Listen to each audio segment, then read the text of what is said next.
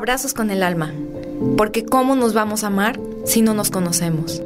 Mi nombre es Rosa Espinosa, su anfitriona y estudiante de semiología de la vida cotidiana. Y yo soy Marcos Barraza, consultor y comunicador en semiología de la vida cotidiana. Acompáñanos en este episodio, un espacio para conocernos y cambiar nuestra vida.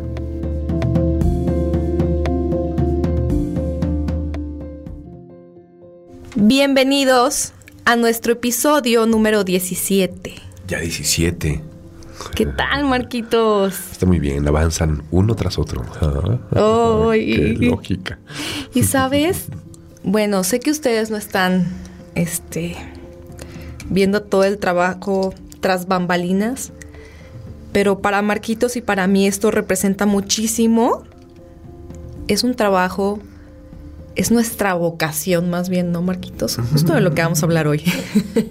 es nuestra vocación estar aquí, en este micrófono, en estas paredes, hablando esto. A mí me llena muchísimo, no saben. Lo hago con todo el amor del mundo. Lo hago desde el corazón. Me llena mi ser totalmente, mi intelecto, es mi pasión. O sea, teníamos dos semanas que no veníamos a grabar. Y no saben, neta, yo estaba casi en depresión. yo estaba tristísima, he tenido muchísimo trabajo. Adicta al micrófono. No, estaba muy triste. O sea, ahorita estábamos a punto de no venir otra vez porque hemos tenido mil chamba. Y dije, me vale el agua al rato. Es de noche, a ver. o sea, no importa, me desvelo otra vez, pero yo no dejo de grabar mi podcast. Mírenlo, así, antojado está el podcast. Sí, esperemos. Bueno, hemos escuchado súper buenos comentarios. Les agradecemos. Y de todos, ¿eh? Otros que se resisten. Hay mucha banda que se resiste a estos muy temas. Bien que te resistas a mi voz. Ay. no, este, Esperamos que lo disfruten, lo hacemos por nosotros, por ustedes. Estamos a sus órdenes, al servicio de ustedes. Y bueno, me presento por si de casualidad alguno de los que nos están escuchando el día de hoy es nuevo en esto. Yo soy Rosa Espinosa, soy estudiante de semiología de la vida cotidiana. Bienvenida Rose, yo soy Marcos Barraza, soy consultor y comunicador en semiología de la vida cotidiana y estamos aquí para desmenuzar las estructuras de pensamiento de los seres humanos, para desmenuzar las eh, el deber ser, para desmenuzar eh, todas las costumbres, usos y costumbres cotidianos que tenemos y sacar lo mejor que se pueda de cada uno de ellos. Vieran al Marquitos, está todo contento aquí, grabando. Yo tenía mucho que no lo veía así. Ya sé. bueno, vamos dándole a lo tendido. Fue larga la introducción. Sí. Es sin albur. Espérate que ahí vienen los, los episodios de albur. Ya sé, ya sé.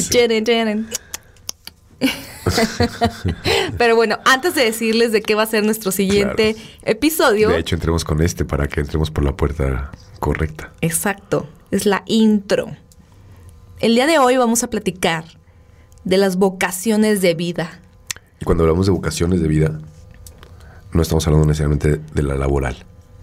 Vocaciones de vida, esta decisión fundamental que debe tomar cualquier ser humano al momento de su de su independencia y de su autonomía, tanto económica, social como eh, psicológica, estas vocaciones de vida que son soltería, pareja y familia.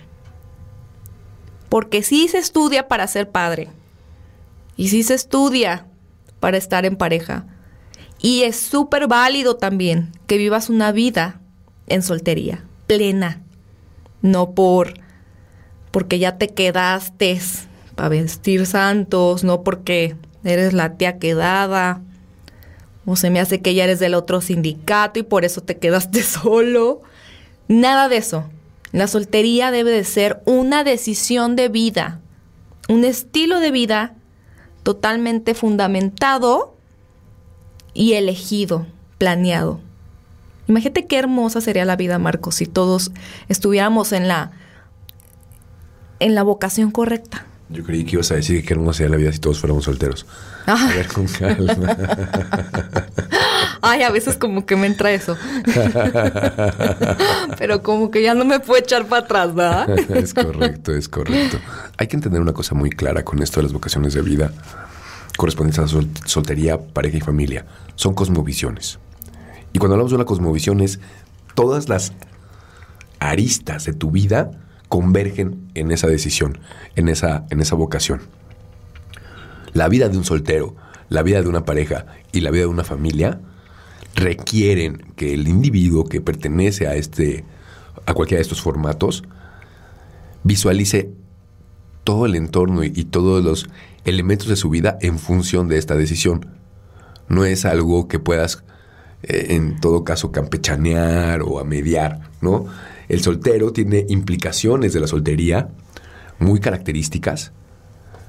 Eh, que, es curioso, el soltero como que siempre aboga a ser soltero. Cuando se casa empieza, eh, es, lo que mencionabas, es, no se pudo casar, ¿no? Quedó soltero o, quedó solterona, ¿no? La que no pudo, ¿no? No es la soltera, es la solterona la que no pudo. Es esta visión. Una vez que pasan a pareja y a familia, mucha gente que vive en familia dice, anhelo la soltería, ¿no? ¿Cómo me metí en este merequetengue? Sí, y más cuando está toda gorda, recién parida. ¿Desde dónde? ¿Desde dónde? No, saliendo leche por las chichis everywhere. o sea, es cuando dices, ¿qué onda? ¿En qué momento me metí a esto? No, es todo un tema, ¿eh? Poder tomar esas decisiones y son cosmovisiones. Cosmovisión significa la visión de mi vida entera en este formato en el que he decidido vivir. Por eso le llamamos vocación. La vocación, consideremos esta palabra, es sacar de adentro, es internamente hacia dónde te quieres conducir, cómo quieres que sea tu vida. Entonces, determinar o poder elegir correctamente tu vocación es un gran, frente al condicionamiento sociocultural, donde todo el mundo está invadiendo de cuándo tienes pareja, cuándo andas de novio, eres infeliz o, infeliz, o porque no tienes novia o no tienes novio, etcétera. Cómo se invade a la gente como si en verdad la felicidad dependiera de vivir en pareja.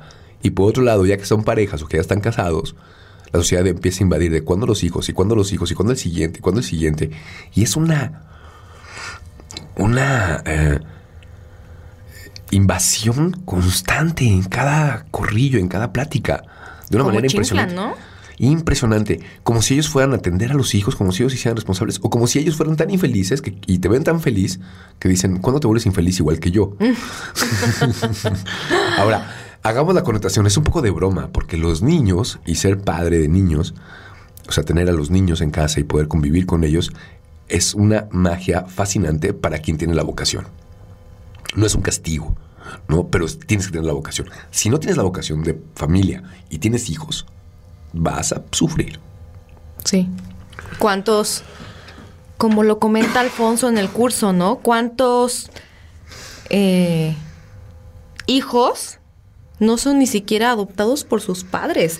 Hijos que son violentados por sus padres y que le siguen llamando padres y que ante la sociedad esos son padres, a pesar de las golpizas que les meten, a pesar de la violencia emocional y psicológica que les meten todo el tiempo, y personas que nunca amaron en realidad a sus hijos biológicos. Lo, lo mencionaste muy claro, a los hijos, los hijos no son biológicos, los hijos deben de adoptarse, o sea, una madre puede tener un hijo biológico, un padre puede ser el padre biológico de un niño, o de una niña, pero el momento de nacer y de adaptarse a una nueva cosmovisión de vida para atenderlos, es necesario el acto de la adopción.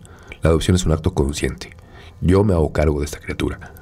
De repente la violencia, eh, la, falta, la falta de paciencia frente a ellos es un abandono simbólico.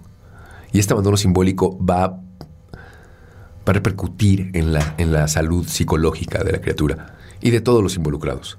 Claro, o, dejemos de verlo a lo mejor como la criatura, un niño chiquito, pero ¿cuántos no tienen padres de 80 años, 85, y ahí está la hija que siempre fue súper bondadosa con la madre, la cuida, y la madre no hace más que humillarla, más que tratarla mal, y es la única persona que toda la vida la estuvo cuidando, la estuvo procurando. Incluso fue la, la madre casi casi de los demás hijos que tuvo esta persona. Y la otra persona violenta, y la, y la madre biológica violentándola. Porque en realidad nunca la adoptó. Nunca asumió su rol tal vez no era consciente de, de, madre. Tal vez no era su vocación. No era su vocación, pero en aquel entonces, bueno, que tenían 80 hijos por, por camada. No, imagínate ahora, o sea, hoy en día, en la sociedad en la que tenemos, con la información que tenemos, hay gente que no sabe, no asume la vocación de paternidad o no sabe que la vocación de paternidad es una cosmovisión, es una vocación. Sí. Entonces, parejas que de repente ella quiere tener hijos o él quiere tener hijos y el otro no quiere, los tienen y asumen la responsabilidad de es tu hijo. Tú lo querías, tú lo atiendes, tanto hombre como mujer. Y entonces eh, se asume que pues yo no quiero tener hijos, pero los tuve por ella y ella los cuida. Entonces los hijos están bien, porque tienen su padre que los mantiene, o su madre que los mantiene, y su padre o su madre que los cuida. Y entonces asumen que ya es suficiente. Y las criaturas requieren el eje paterno y el eje materno. Lo van a buscar, si no eres tú, lo van a buscar en algún lugar. Ah, lo podrán encontrar en algún maestro, en algún líder espiritual, en algún hermano mayor, primo, tío, abuelo, etcétera. Familiar. Puede ser familiar o puede ser profesor o alguien externo. ¿Qué va a pasar? Que la verdad es que eh, en una sociedad saludable, los dos, tanto padre como madre, que adoptan al hijo, puede ser, puede ser de natural, o sea, puede ser de biológicamente de ellos o no, pero que lo logran adoptar, la criatura va a, va a crecer con estos fundamentos de eje paterno y eje materno desde una perspectiva maravillosa sobre todo si los padres están ejerciendo la vocación consciente de la paternidad. Tenemos, hemos brincado hasta la paternidad, pero tenemos que, que hablar de las tres vocaciones. Claro, porque, a ver, lo que queríamos ilustrar aquí es el tema de que vivimos en una cultura donde se nos ha inculcado este único camino, que es nacer, crecer, reproducirte y morir. Mm, no es así. No es así este cotorreo. Acá hablamos de que ejerzas, y hasta casi casi por orden, según yo, la soltería. Y luego vives la pareja. Y luego ver si se te antoja el chimpayate. O te quedas en la soltería. Si tu vocación es de soltero, te quedas en la soltería. Exacto. O sea, no tienes que procrear para ser un individuo pleno. Ahí no está la felicidad. La felicidad está en cada uno de los individuos, en la realización de cada uno de sus potenciales. De acuerdo. Y fíjate esto. Ah, habrá que romper este mito. Estamos hablando de la soltería y la familia. O sea, la soltería, que es no tener pareja, no vivir con tu pareja, que no es lo mismo que no tener novio o novia, porque tú puedes tener... La soltería, a diferencia de la pareja, es el soltero vive solo. Va a ver a su pareja en su casa, se juntan fines de semana, se juntan a veces, pero cada quien tiene su casa. Cada quien vive en su espacio. Eso es la soltería. La pareja, casados o no, es cuando pasan a vivir bajo el mismo techo. Y la cotidianidad la conviven todos los días. Ese formato ya es de pareja. Formalmente o no. Pero una vez que viven juntos, han estructurado, están estructurando una vocación de pareja. Y es una cosmovisión también. No todas las parejas tienen que tener hijos. Así como no todos los solteros tienen que ser pareja, no todas las parejas tienen que tener hijos. Puedes vivir en pareja y perfectamente no tener hijos y viajar por el mundo, cambiarte de chamba, no tener que, no te tenga la primaria o la secundaria o la, el kinder de tu hijo. Pueden tomar otras decisiones en pareja. Sí. Ok. Marquitos, ya vimos un poquito de las tres cosmovisiones.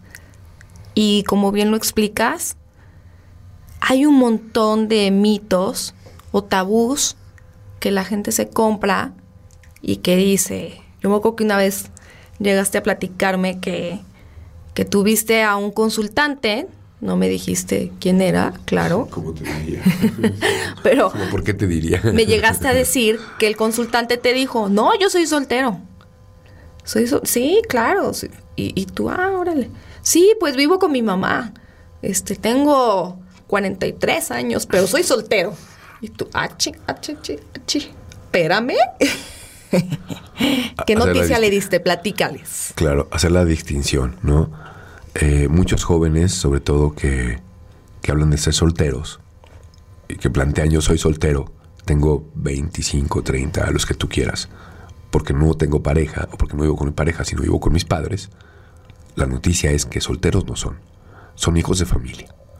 La soltería requiere vivir solo, requiere un encuentro con tus responsabilidades, requiere un, encuentro con tus eh, ajustes no familiares.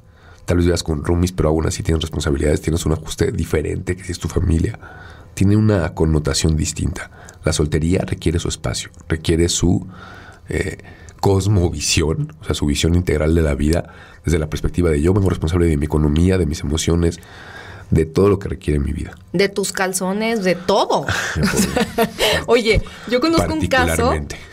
Conozco un caso de una persona que normalmente se está quejando de la vida, ¿no? Y de todo lo que le pasa. No sé si se acuerdan que en el episodio de las siete fuentes del amor incondicional decíamos que la intención es que los padres logren generar que sus hijos se lancen al espiral, al torbellino de la vida, en su independencia, en todos los sentidos, a los 21 años de edad. Bueno, pues esta persona tiene más o menos mi edad, eh, se queja de la vida, se queja de que no ha conseguido a la pareja perfecta, se queja de que no la ayudan, un montón de temas, ¿no? Siempre trae estos temas. Pero cuando alguien la quiere ayudar, em, y todos sabemos que el problema está ahí, pero a esta persona le falta la autoobservación, dice, es que no me ayudan, es que eh, yo aquí estoy y, y mira, ve a tal persona, ella ya está toda realizada, ya se casó, no sé qué. Y luego volteas a verla y tú sí la observas y dices, ¿cómo quieres ser independiente? ¿Cómo quieres salir adelante con todos tus temas si traes un apego fuertísimo a tu familia? O sea, tienes mi edad, ¿qué te gusta? Tienes 35 años y no te has salido de, de casa de tus papás. Tu mamá te sigue, me consta, le sigue doblando los calzones, Marcos. Los calzones a los 35 años, se los lava y se Debería- los dobla. Debería, debería ser la muchacha la que haga eso, por lo menos. O sea, Este, es impresionante. Sí, em, sin duda, sí. Está. Hablábamos la vez pasada de los apegos y la conducta de apego. La conducta de apego es cuando te puede ayudar a alguien. Y el apego es cuando definitivamente no puedes hacerlo de manera independiente. La soltería, la pareja y la familia son tres cosmovisiones. Tenemos que encontrar la manera de poderlas visualizar. Esta es una pequeña introducción realmente que estamos planteando aquí porque el tema es muy profundo. Es vastísimo. Podríamos estar hablando Muy, muy en un solo capítulo de, pare- de soltería, en otro pareja, en otra familia. Sí. Pero ¿qué les queremos dejar el día de hoy? Un granito de, de lo que significa cada una de estas cosmovisiones, ¿cierto? que intuyas profundamente tu vocación. Comprende una cosa importante. Es un proyecto de vida. El proyecto de vida de un soltero definitivamente puede ir eh, viajando por el mundo, puede ser maravilloso teniendo relaciones eh, intermitentes, relaciones, este, si quieres, simultáneas, relacion- relaciones como organice su agenda o no, no tener relaciones con alguien, no, No tener una relación de pareja mm, no está mal, si eso y que es ser. completamente válido. Es válido, es súper válido y pueden ser tremendamente Y felices. a los 60 años puedes ser un soltero feliz. Desde luego. Y así como la vocación de pareja, las parejas no necesariamente tienen que tener hijos. Tener hijos implica un proyecto de vida. La pareja puede tener un proyecto de vida muy constituido, muy sólido, sin los hijos. Y pueden llegar a realizarse plenamente y ser felices y hacer un montón de cosas que pueden hacer en su proyecto de vida de pareja. El proyecto de vida de familia es otra cosmovisión, donde todo esto, estas decisiones de grupo, estas decisiones eh, en acuerdo de todos los integrantes, donde todos son válidos, donde todos participan en esta, man, esta, esta manera de vivir mejor, en esta búsqueda por vivir mejor, todos juntos participando en esa orquesta. El proyecto de familia es un proyecto también de vida. Claro, y sin duda la familia es el tema más complejo aquí en, en, esto. Pero... Lo vas a ver en la pareja también como un tema complejo. Claro, o sea, entre más se sumen, a este cotorreo. Pues va a ser más, sofisticado. Más, sofisticado. o sea, porque una familia, ¿a qué se tiene que dedicar? A lanzar individuos a la sociedad. Individuos. Sí. Tal cual como lo, dice la palabra. Sí, lo más completo es posible. Emocionalmente, económicamente, socialmente, con todos los instrumentos, con todos los eh, herramientas para poder salir adelante, ya sea en su individualidad de soltería, ya sea en su pareja o ya sea con familia. Por favor, tal vez no lo entiendes, pero yo te pido que seas muy cauto en estar preguntando a los que te rodean, familiares, amigos, ¿cuándo la pareja? ¿Cuándo? ¿Cuándo te casas? ¿Cuándo? ¿Cuándo los hijos? ¿Cuándo? No te preguntan cuándo te mueres porque no aguantan ese concepto o porque eso no se puede determinar por uno mismo. No, y luego andar haciendo inferencias o juzgando que porque no tienes pareja ya eres del otro sindicato, que porque... que porque no tienes hijos porque no puedes. Porque no puedes. O, fíjate, algo, algo que, que, pasaba muchísimo también, que no eres, no te comprometes, así. No te comprometes, no, por eso no quieres tener pareja. No te comprometes, por eso no quieres tener hijos. No te comprometes, por eso no quieres hacer relaciones de largo plazo. Pues habrá quien no quiera comprometerse en ese aspecto, ¿no? Y se comprometen otras cosas. Y aparte hagas lo que hagas, estás mal, ¿eh? O sea, nunca le vas a cumplir Nunca le vas a cumplir a la sociedad. O sea, en mi caso, yo soy. De repente fui soltera por. ¿Cómo se le llama en semiología? Opción derivada. no por primera opción. Siempre muy técnica tú. Sí.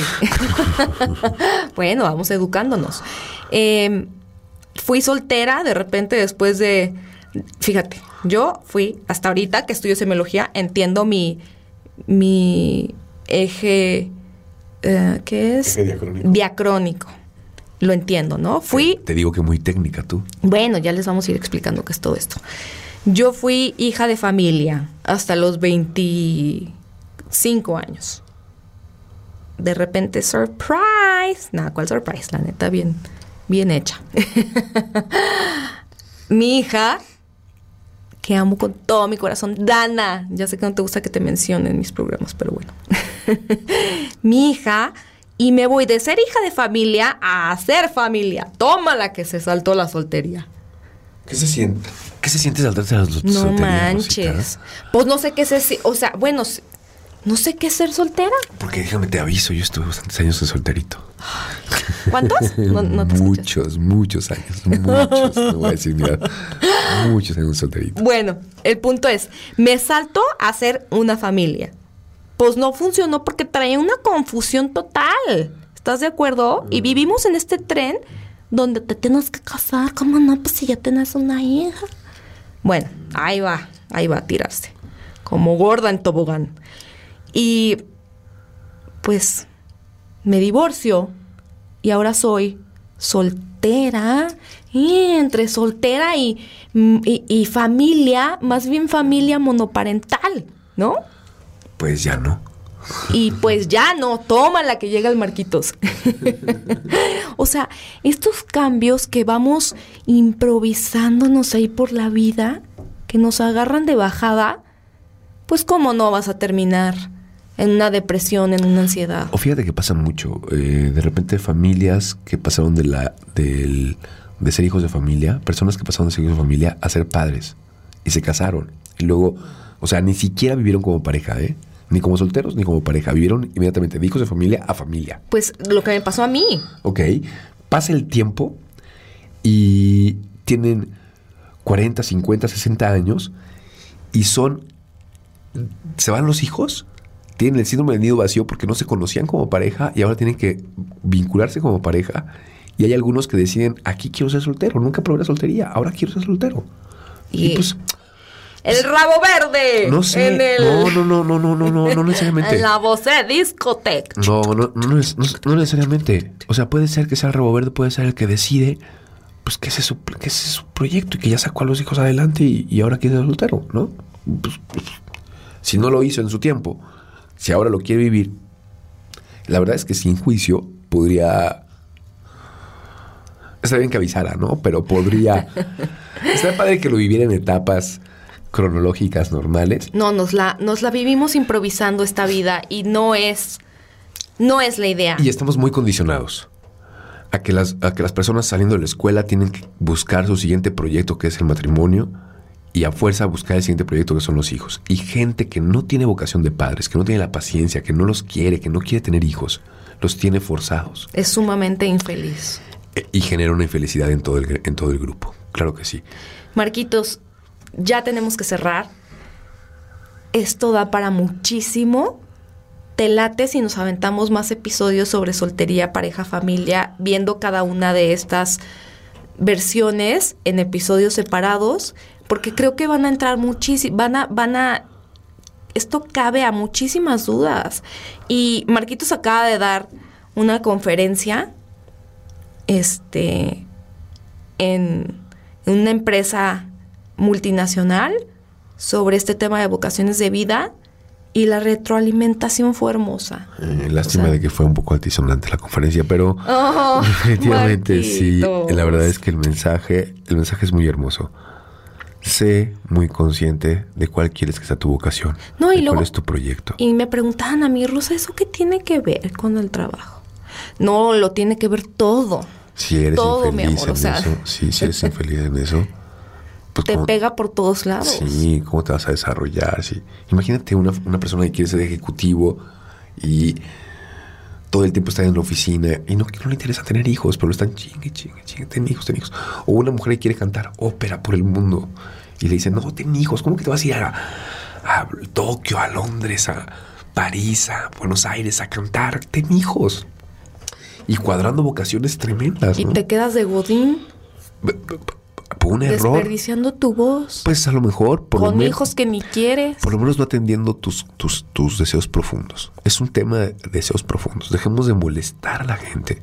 El, el mundo no está en peligro de extinción, somos un mundo. Aparte, échale eso. Entonces, vale la pena que si alguien sabe aventar esta vocación, asuma el proyecto de vida que esto implica y lo haga con todo su amor. Totalmente. Marquitos, Bien. nos despedimos de este Pues- programa, de este episodio. Les vamos a traer más material, pero ¿qué creen? Que el que viene se va a poner... Ay, papá. Muchísimas gracias. El que Eh, viene se... Espera, se va a poner buenísimo. Vamos a hablar de erotismo y castidad, de erotismo y castidad. Órale. No solamente para las parejas, ¿verdad? También para los solteros. Para todos, Ok, perfecto. menos los de... Para todos. Sí, no, ok, para todos. este. por favor, mándenos preguntas, inquietudes. Sé que hemos abordado este tema de una manera muy superficial. El tema es muy profundo. Requiere muchísima información y de contraste. Entonces, mándanos preguntas, implicaciones, tu experiencia. y Promuévanos, please, please, please. Oigan, sí vale la pena. Pásenle el, el, Deja lo que crezca orgánicamente. el episodio. No, pues esto es organiquísimo. Mira, qué bonito estoy promoviéndolo. Muchísimas Pásenlo a gracias. su, a la tía, al- a, la, a la abuelita, a la vecina. Miren, al más mojigato de su familia, échenselo por lo menos para que le truene un poco las orejas. No, y con el siguiente episodio les va a reventar el cerebro. Mucha promesa. Muchas gracias. Que estén muy bien. Nos vemos la siguiente semana. Síganos, síganos. eh, abrazos con el alma. Instagram. Un abrazo profundo. Adiós.